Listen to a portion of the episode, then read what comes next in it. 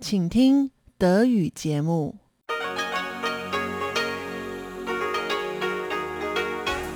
Hier ist Radio Taiwan International.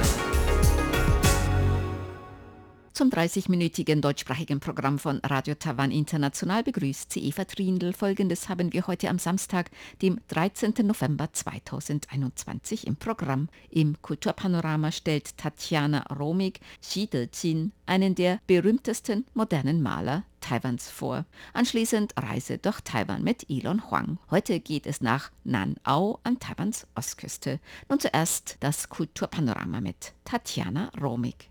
Kultur auf RTI. In den nächsten zwei Wochen geht es im Kulturpanorama um den Maler Xi De-jin, der als einer der berühmtesten modernen Künstler in Taiwan gilt. Dieses Jahr jährt sich sein Todestag zum 40. Mal und das ist Anlass, seinem Leben und Werk Aufmerksamkeit zu schenken. Xi De-jin ist für Werke bekannt, die klassische chinesische Malerei in eine moderne Richtung gelenkt und interpretiert haben. Dabei war sein Werk stets von den Kulturen und Landschaften in Taiwan inspiriert. Xi verbrachte mehr als 30 Jahre seines Lebens in Taiwan. Einschneidende Jahrzehnte, die die Entwicklung und Höhepunkte seines Werks abbilden. RTI sprach mit der Forschungsassistentin am Nationalen Geschichtsmuseum, Frau Zhang Yuting, über das Leben und das Werk von Xi De-jin. Heute konzentrieren wir uns dabei auf seine Jugend, seinen Umzug nach Taiwan und den Beginn seiner Karriere als Künstler in Taiwan.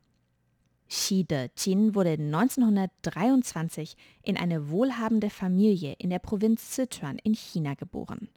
Sein Vater war ein lokaler Politiker und in der Salzindustrie tätig. Der familiäre Wohlstand ermöglichte es Xi, mit fünf Jahren auf eine Privatschule zu gehen, in welcher er historische Bücher und Kunst studierte. Während seiner schulischen Ausbildung gewann er bereits mehrere lokale Kunstwettbewerbe. Nach dem Abschluss der Mittelschule zog es ihn dann in die Provinzhauptstadt Chengdu, wo er am College for Fine Arts unter dem Maler Pang Xunqin studierte. Durch ihn kam er mit den Werken europäischer Maler wie Pablo Picasso und Henri Matisse in Berührung. Im Anschluss zog es ihn an die Nationale Kunstakademie in Hangzhou, von wo er 1948 mit Bestnoten graduierte. 1948 war dann auch das Jahr, in welchem Xi De-jin nach Taiwan umsiedelte. Frau Zhang erklärt die drei Gründe, die ihn zu einem Umzug nach Taiwan bewegten. 那他毕业之后呢，为什么会前往台湾呢？呃，根据 Warum kam er nach seinem Abschluss nach Taiwan? Dafür gibt es drei Gründe. Der erste ist, dass er den Wunsch hatte, nach Taiwan zu kommen, weil ein Freund von ihm aus Taiwan geschrieben hatte. Darüber, dass Taiwan ein tropisches Land sei und das Leben sehr pulsierend. Das ist einer der Gründe. Der zweite Grund ist, dass er dem damaligen Bürgerkrieg in China entkommen wollte. Daher wollte er einen friedlicheren Ort finden. Und der letzte Grund ist, dass er selbst ins Exil gehen wollte und seine Familie verlassen wollte. Der Grund war seine sexuelle Orientierung, denn seine Familie wollte, dass er möglichst schnell heiratet. Aber wegen seiner sexuellen Orientierung wollte er dem entfliehen. Aus diesen drei Gründen hat er sich entschieden, nach Taiwan zu kommen. 所以他就决定要来台湾试一试。 Xi De-jins Homosexualität war seinen engsten Freunden bekannt. Aufgrund des konservativen Umfeldes seiner Zeit konnte er seine sexuelle Orientierung jedoch nicht ausleben. Nach seiner Ankunft in Taiwan im Jahr 1948 hatte Xi De-jin ursprünglich nicht vor, lange zu bleiben. Nach einer kurzen Zeit in Tainan fand er schließlich eine Anstellung an einer Mittelschule in Chiayi, wo er Kunst unterrichtete. Doch ihm fehlte das Selbstbewusstsein, um von seiner Kunst zu leben. Frau Zhang erklärt, dass Xi sogar von seinen Schülern verunsichert war.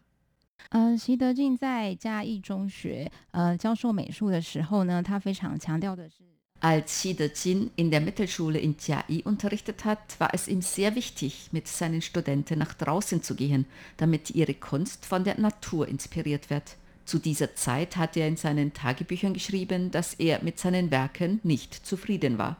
Und wenn er dann die Werke seiner Schüler gesehen hat, die von der Natur inspiriert waren, dann war er verschämt. Er dachte, er sei derjenige, der von seinen Schülern lernen müsse. Doch die Lehrtätigkeit langweilte Xi nach einiger Zeit. Dazu kam die Angst, als Künstler in der Provinz den Anschluss zu verlieren. Anfang der 1950er Jahre zog es ihn daher nach Taipei, wo er mit seinem Freund, dem Künstler Liao Wei-lin, zusammenlebte. Um sich über Wasser zu halten, schlug sich Xi mit verschiedenen Gelegenheitsjobs durch. Seine kreative Energie konzentrierte er auf kleine Ausstellungen, die er mit ehemaligen Kommilitonen und Freunden gemeinsam organisierte. Sein Durchbruch kam, als er sich vollständig seiner Karriere als Künstler verschrieb. 在两三年的打工之后呢，他在一九五五年后来开始决定要以画为生。 Nach zwei bis drei Jahren im Jahr 1955 hat er dann entschieden, dass er professioneller Künstler sein will. 1955 ist also ein sehr wichtiges Jahr für ihn. In diesem Jahr ging er häufig in ein Geschäft für Kunstbedarf in der Zhongshan North Road, um seine Materialien zu kaufen und dabei hat er den dortigen Besitzer kennengelernt. Xi Dejin war sehr clever, denn nachdem er den Besitzer des Ladens kennengelernt hatte, hat er ihn gefragt, ob er als Künstler seine Werke im Schaufenster des Geschäftes ausstellen könne. Dieses Geschäft in der Zhongshan North Road war damals besonders gut, denn dort gab es viel US-Militär und andere Ausländer, die in dieser Gegend unterwegs waren. Und so wurden viele US-Militärs und Ausländer auf die Werke von Xi Dejin aufmerksam und kauften seine Bilder. Der Markt für seine Bilder war also gut und so wurde er ein professioneller Künstler. 绘画当做职业来为生的一个画家。 Nachdem er sich beruflich ganz seiner Kunst verschrieben hatte, gelang es Xi, sich schnell als professioneller Künstler zu etablieren. Ein Meilenstein auf dem Weg als angesehener Künstler war seine erste Soloausstellung, die 1957 in der Taipei Chinese Artists Association stattfand. Frau Zhang erklärt, dass diese auch finanziell ein voller Erfolg war. 那很幸运的呢，因为喜德进他就是有这些外籍 人士的受到他们的赞赏，所以呢， Und weil Xi Dejin von diesen ausländischen Kunden geschätzt wurde, hatte er im Jahr 1957 die Gelegenheit, seine erste Soloausstellung zu veranstalten. Diese Kunstausstellung war ein voller Erfolg und er konnte alle seine Bilder verkaufen. Und danach hatte er ein gutes jährliches Gehalt. Seine wirtschaftliche Situation und sein Lebensunterhalt waren also sehr stabil. 所以他的生活跟经济状况其实是非常稳定的。 Xi Dejin hatte den Zeitgeist getroffen und sich geschickt einen lukrativen Kundenstamm aufgebaut. Seine ausländische Kundschaft beeinflusste auch seine Kunst, insbesondere seine Motivauswahl. 因为刚刚提到说，呃，其实他的业主就是。 Weil seine Kunden größtenteils US-Militär und Ausländer waren, hatten diese einen ausländischen Blick auf Xi Dejins Werke. Und natürlich müssen Künstler auch den Geschmack ihrer Kundschaft treffen. Das heißt, seine Themen waren vor allem Taiwans Landschaften und Straßenszenen. Und im Jahr 1960 zog er dann in den Stadtteil Tiemo und dort lebten noch viel mehr Ausländer und US-Militärs. Und viele ausländische Damen gaben Bilder bei ihm in Auftrag. Zu dieser Zeit fing er dann einerseits auch an, Porträts zu malen, andererseits zeigte er auch mir seinen Charakter als Maler. Das war der erste Teil des Interviews mit Frau Zhang Yuting über das Leben von Xi De Jin, einem der berühmtesten modernen Künstler in Taiwan. Nächste Woche im Kulturpanorama berichten wir dann über Xis mehrjährigen Aufenthalt in Europa und die verschiedenen Einflüsse in seiner Kunst. Sie hörten das Kulturpanorama mit Tatjana Romig.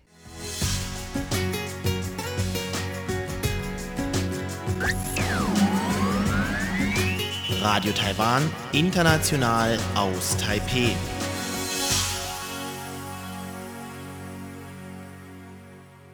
Und nun geht es weiter mit Reise durch Taiwan.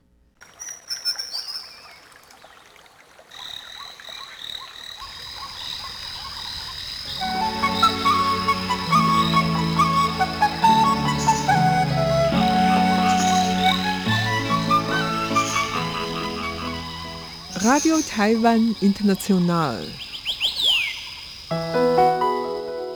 Reise durch Taiwan. Herzlich willkommen, liebe Hörerinnen und Hörer. Am Mikrofon begrüßt Sie Ilon Huang und mein heutiger Gast ist Claudius Petzold, Dozent an der Furen-Universität in Taipei. Heute geht es in einen Ort Nanau. Wo liegt denn Nanau genau?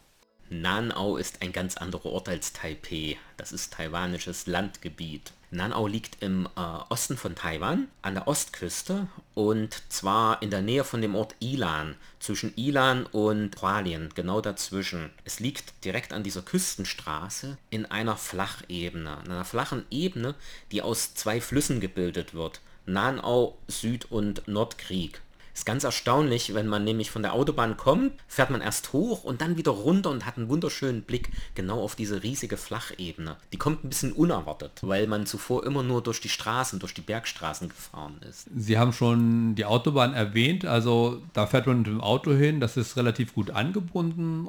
Aus deutscher Sicht ist die taiwanische Anbindung sowieso eher ein Traum. Es gibt verschiedene Möglichkeiten. Sie können da hinfahren, Zug, Bus, Auto, alles geht ziemlich gut. Am Wochenende ist definitiv der Zug zu empfehlen. Es ist nämlich voll und es ist Stau. Also man kann mit dem Zug runterfahren, es gibt eine Station in Anau und dann gibt es Busse. Oder wenn Sie eine Lodge buchen, wird der Eigentümer Sie auch abholen schnell. Mhm. Auto ist natürlich das Praktischste. Das geht die Autobahn 5 von Taipei runter, kurz durch den Ort Suau und dann wieder auf die neu gebaute Schnellstraße, sodass insgesamt die Verkehrsanbindung sehr gut ist aus Taipei zwei bis drei Stunden. Wenn man da hinfährt, dann ist das eben dieses Dorf und dann bleibt man da auch oder ist das so verstreut, dass verschiedene Hütten irgendwie woanders sind? Das ist eigentlich kein richtiger Ort. Es gibt diesen Hauptort Nanao. Die Hauptstraße ist ein bisschen typisch ein taiwanischer Landstraße, also ja. die ist nicht sehr attraktiv. Deswegen fahren die meisten Leute einfach durch und denken sich, das ist nichts. Mhm. Um diesen Hauptort Nanao drumherum sind überall verstreut kleine Teildörfer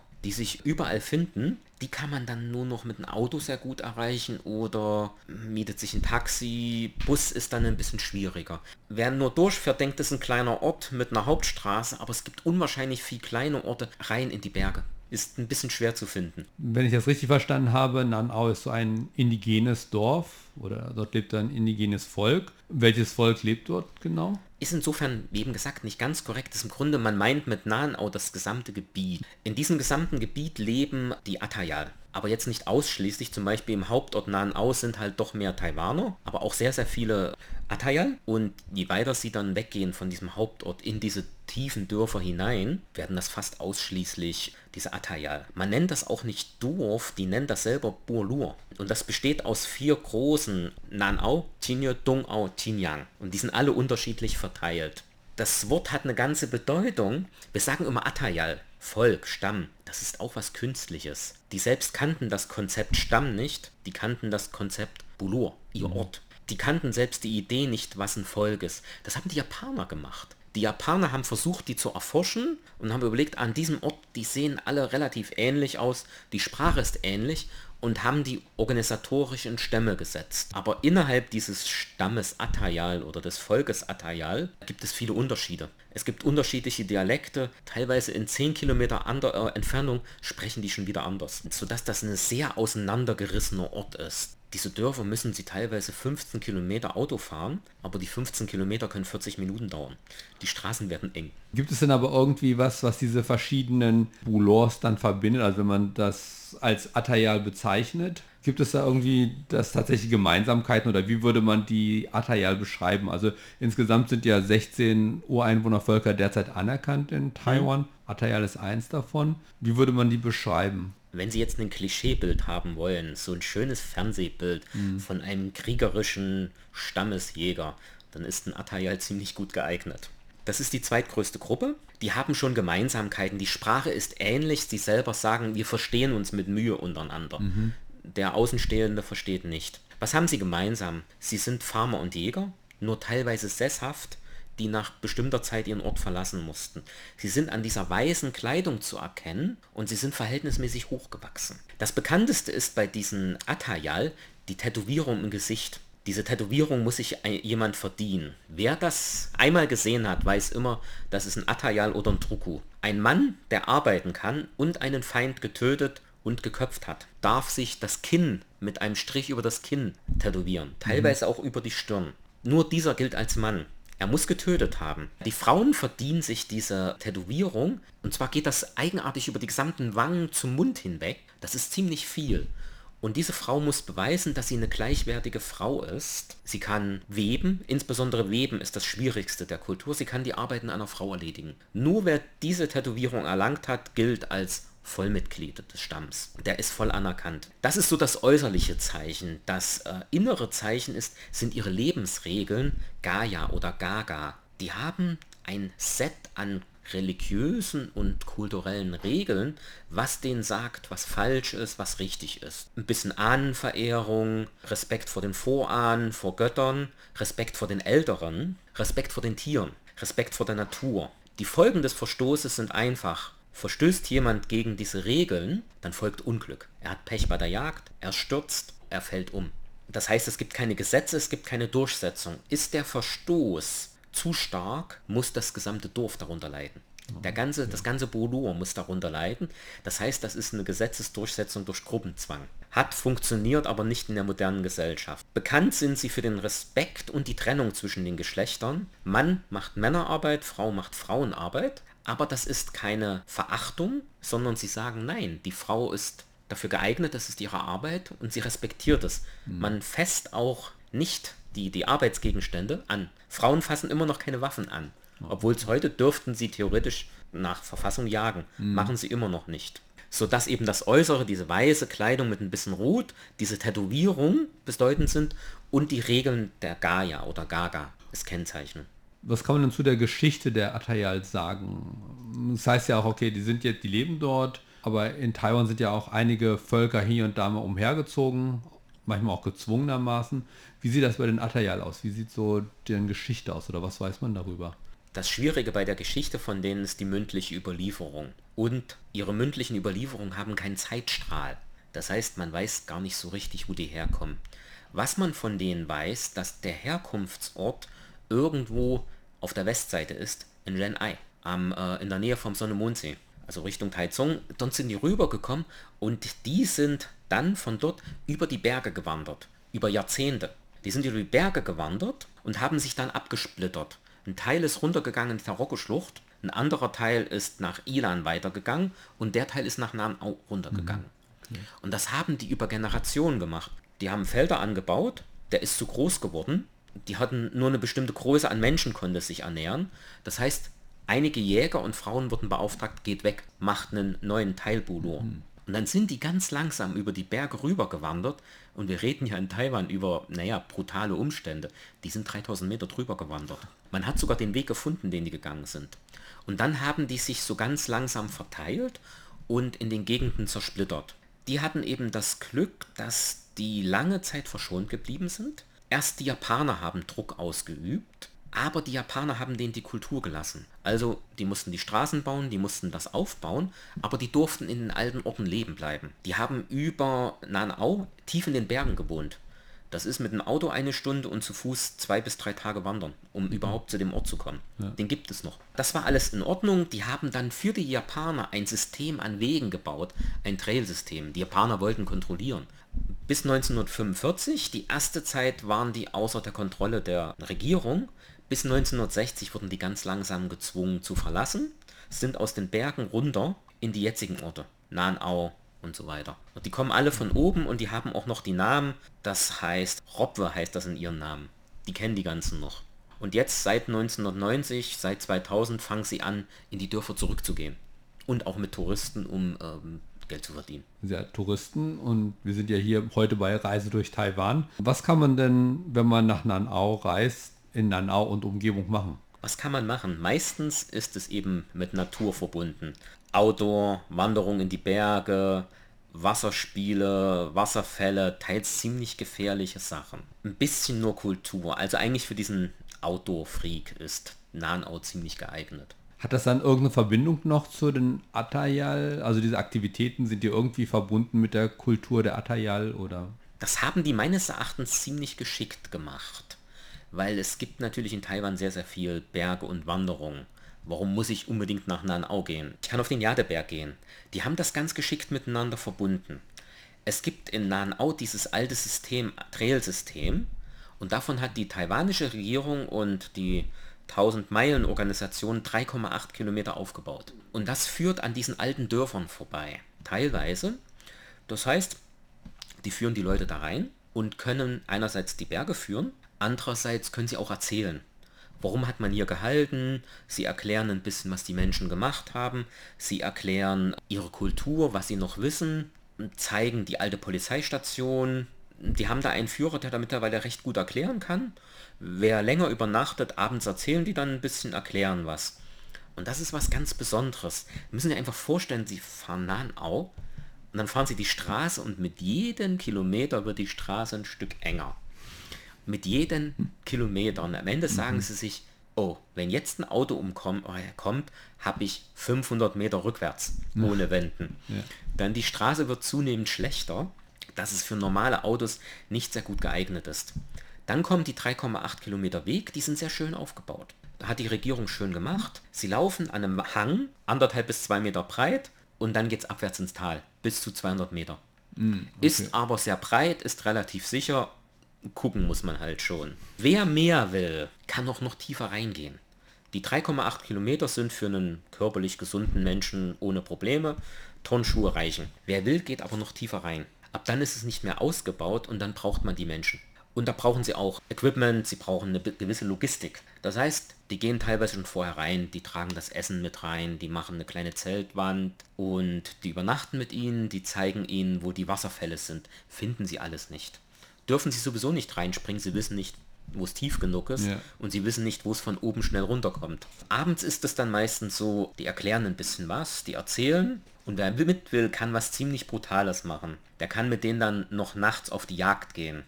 Also nicht jagen, das dürfen wir Ausländer gar nicht. Das ist speziell für die äh, Atayal. Mhm. Und jagen aus Spaß ist gegen die Kultur. Man ja. jagt nicht aus Spaß. Aber man kann mal mit denen mitgehen, nachts durch den Wald. Sie müssen sich vorstellen, ein ganz kleiner, enger Weg. Sie sehen nichts. Fünf Minuten ohne ihren Atayal-Führer und sie sind weg.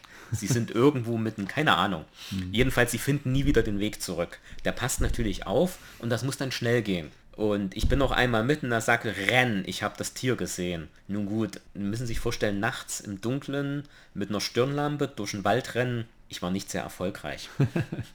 Wer dann noch will, kann einen richtig harten Weg gehen. Das ist zu dem alten Dorf. Das bedeutet aber vier Tage, drei Nächte. Und da laufen sie schon auf einen sehr gefährlichen Weg bis zu acht Stunden am Tag. Mhm. Und mit Eigengewicht. Alles tragen die auch nicht. Das ja. geht gar nicht. Und da kommt man an der Polizeistation vorbei. Dann sieht man diese Abstürze. Dann gibt es Abstecher zu eingefallenen Atayal-Häusern. Dann kann der ihnen erklären, hier war eine alte Straße, hier gab es Konflikte. Hier gab es Konflikte mit den ganzen Menschen. Dann laufen sie durch einen Bruch und urplötzlich öffnete sich das und das noch erhalten. Sie sehen eine Grundschule von den Japanern. Die ist noch da, die Grundmauern sind da. Sie können sich vorstellen, Sie sehen die Terrassenfelder. Brauchen Sie gar nichts, das sehen Sie von selbst. Der erklärt Ihnen das und dann hören sie ihn ein Gebet für die Uhr ansprechen in der alten Atayal-Sprache. Und sie hören eine Sprache, wo man nicht weiß, ob sie überlebt. Ist unwahrscheinlich eindrucksvoll. Ist eine sehr schöne Sprache, klingt sehr schön. Und so ist es jetzt, naja, sie dürfen kein großes Dorf erwarten, sie dürfen keine große Kirche erwarten oder ja. irgendwas, aber es sind dann auch diese ganzen kleinen Sachen. Und wenn sie eben laufen, sehen sie, wie unwahrscheinlich gefährlich das Leben war von den Menschen. Weil egal wie, immer äh, hat einer einen kleinen Rutscher, eine kleine Risswunde. Es sind die realen Berge. Das letzte, was sie machen, das ist hier unser deutsches Leben auf der Farm. Hier so der verwöhnte, verweichlichte Städter lebt wie einer von denen funktioniert nicht. Sie können beispielsweise an Kursen teilnehmen, wie baue ich Trails? Wie baue ich einen Wanderweg? Aha. Die mussten ja für die Japaner die Wege ausbauen, ja. die mussten ja ihre Kanonen durch die Gegend schleppen. Und diese Trails, die stürzen immer wieder ein. Das heißt, sie müssen dann Hacke, Schaufel, aber das nützt auch nichts, sie sind sowieso zu ungeschickt dazu. Die zeigen ihnen also, wie hacke ich das frei, dass es nicht morgen wieder abgestürzt ist. Wie mache ich das mit Stein? Früher war es so, die Taiwaner haben dann eben Zement hochgeschleppt ist nicht ökologisch und hilft sowieso nicht viel. Hm. Die haben also in Zusammenarbeit mit einer großen taiwanischen Organisation 1000 Meilen. Die bauen die Trails um Taipei. Haben die sich an alte Sachen erinnert und bauen mit den alten Techniken. Das wäre dann auch eine Möglichkeit. Wer es leichter haben will für Kinder, Wasserfälle baden und so weiter.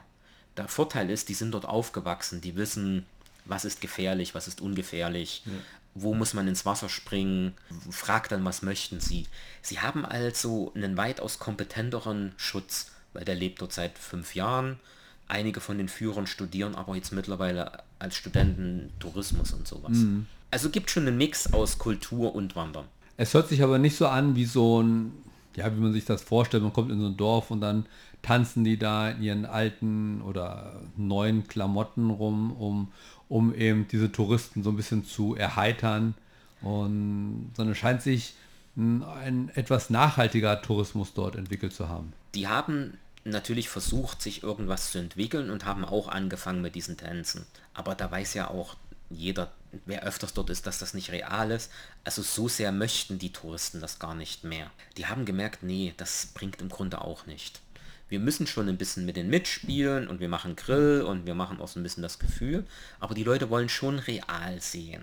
Es muss auch ein bisschen manche Leute haben ja den Wunsch nach Gefahr, ein bisschen langweiliges Leben verlieren. Das heißt, die vermixen das ein bisschen, erzählen was über ihre Kultur und Geschichte, aber müssen sie natürlich vorsichtig sein, wenn sie eben zu stark über die Fehler der Vergangenheit reden. Mhm. Nicht jeder möchte hören, dass er, er zumindest, äh, dass seine Vorfahren an gewissen Fehlern teilgenommen haben. Ja.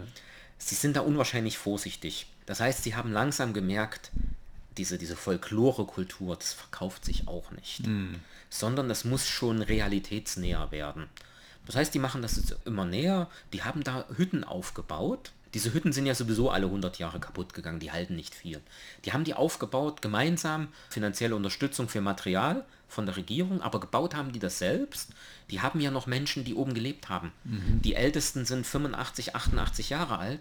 Die haben oben in den Dörfern gewohnt. Mhm. Die wissen noch, wie das geht. Die sind zwar alt, die können nicht mehr, aber die können schon sagen, wie man diese Steine aufeinander schichtet, wie man das ja. baut. Das heißt, sie gehen in eine Hütte rein, die, die zwar neu ist, aber sie ist real. Und die entspricht schon zu großen Teilen, wie das wirklich mal aussah. Wenn jetzt eine Veranstaltung ist, können die sogar noch eine ganz alte Atayal besorgen, die oben gewohnt hatten, die was erzählt. Leider noch, die sind, die gehen alle auf die 90 nach oben. Ja. Und die sagen eben, die wissen, wir müssen mit den alten Menschen reden, die müssen uns erklären und wir müssen aufschreiben, weil wir vergessen das sonst. Dann bauen die eben solche Stände nach und solche Sachen. Aber das geht nicht komplex, es gibt kein Atayal-Dorf, das sind ja. einzelne Häuser das haben die. Diese Wanderung, die ich geschildert habe, ist ja schon teilweise real. Mhm. Dann erzählen sie Geschichten zurück, sie erzählen ihre Sicht der Dinge. Es gibt die berühmte Geschichte der äh, Sayun. Ja. Das ist eine reale Geschichte. Die Japaner sind oben in den Dörfern, wir sind irgendwie 1943 oder irgendwie in der Drehe und ein japanischer Lehrer unterrichtet oben und dieser japanische Lehrer muss das Dorf verlassen und geht zurück in die Welt und eine kleine Schülerin bekleidet ihn und beim Bekleiden stirbt sie. Und das haben jetzt die Japaner natürlich aufgebaut, die Liebe der jungen Atayal für ihren hierarchischen Erzieher, die ihr Leben zur Sicherheit des Lehrers geopfert hat. Und die haben eben gesagt, nö, das ist nicht die Wahrheit. Die haben dann die Geschichte nachgeforscht und erklären ihre Sache. Da finden sie sogar ein ganz kleines Mahnmal für das Mädchen. Wie eben selbst der Tod von einem 14-jährigen Mädchen noch äh, propagandistisch ausgeschlachtet wurde. Ja. Der geht dann auch mit ihnen und erzählt, ah, dieses kann ich benutzen, das kann ich essen, das kann ich trinken, das kann ich als Toilettenpapier benutzen, was nach mehreren Tagen Wanderung auch ganz wichtig ist. Und dann sitzen sie manchmal abends da und auch der taiwanische oder der deutsche Wanderer hat dann abends sein Bier muss man halt selber tragen. Und dann reden die und dann erzählen die auch ein bisschen privat von sich. Wenn die das Gefühl haben, ich bin eben nicht nur das Zootier, sondern der will wirklich mal wissen, was ich denke. Und dann erzählen die und dann bekommen sie auch mehr Gefühl und dann stellen sie auch fest, nee, das sind nicht so die fröhlichen Menschen im Rock, die nachmittags tanzen, sondern es sind Menschen mit schweren Erfahrungen. Das heißt, es ist realer. Mhm. Es ist keine Folklore. Dann bedanke ich mich recht herzlich. Schönen Reisevorschlag oder Reisebericht und ich wünsche Ihnen weiterhin viel Spaß auch bei Ihren Wanderungen und Erforschungen weiterer Dörfer oder Gemeinden oder Bulos. Dankeschön, es hat mich gefreut hier zu sein. Ich gehe übrigens am, Don am Freitag und am Samstag nächste Woche mit meinem Sohn wieder rein. Oh, okay. Der geht mit. Gut, okay. viel Dankeschön. Spaß.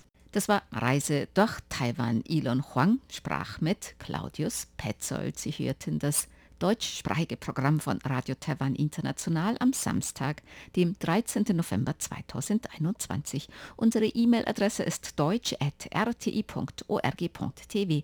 Im Internet finden Sie uns unter www.rti.org.tv rti.org.tv, dann auf Deutsch. Dort finden Sie auch Nachrichten, weitere Beiträge und die Links zu unserer Facebook-Seite und zu unserem YouTube-Kanal. Über Kurzwelle senden wir täglich von 19 bis 19.30 Uhr UTC auf der Frequenz 5900 kHz.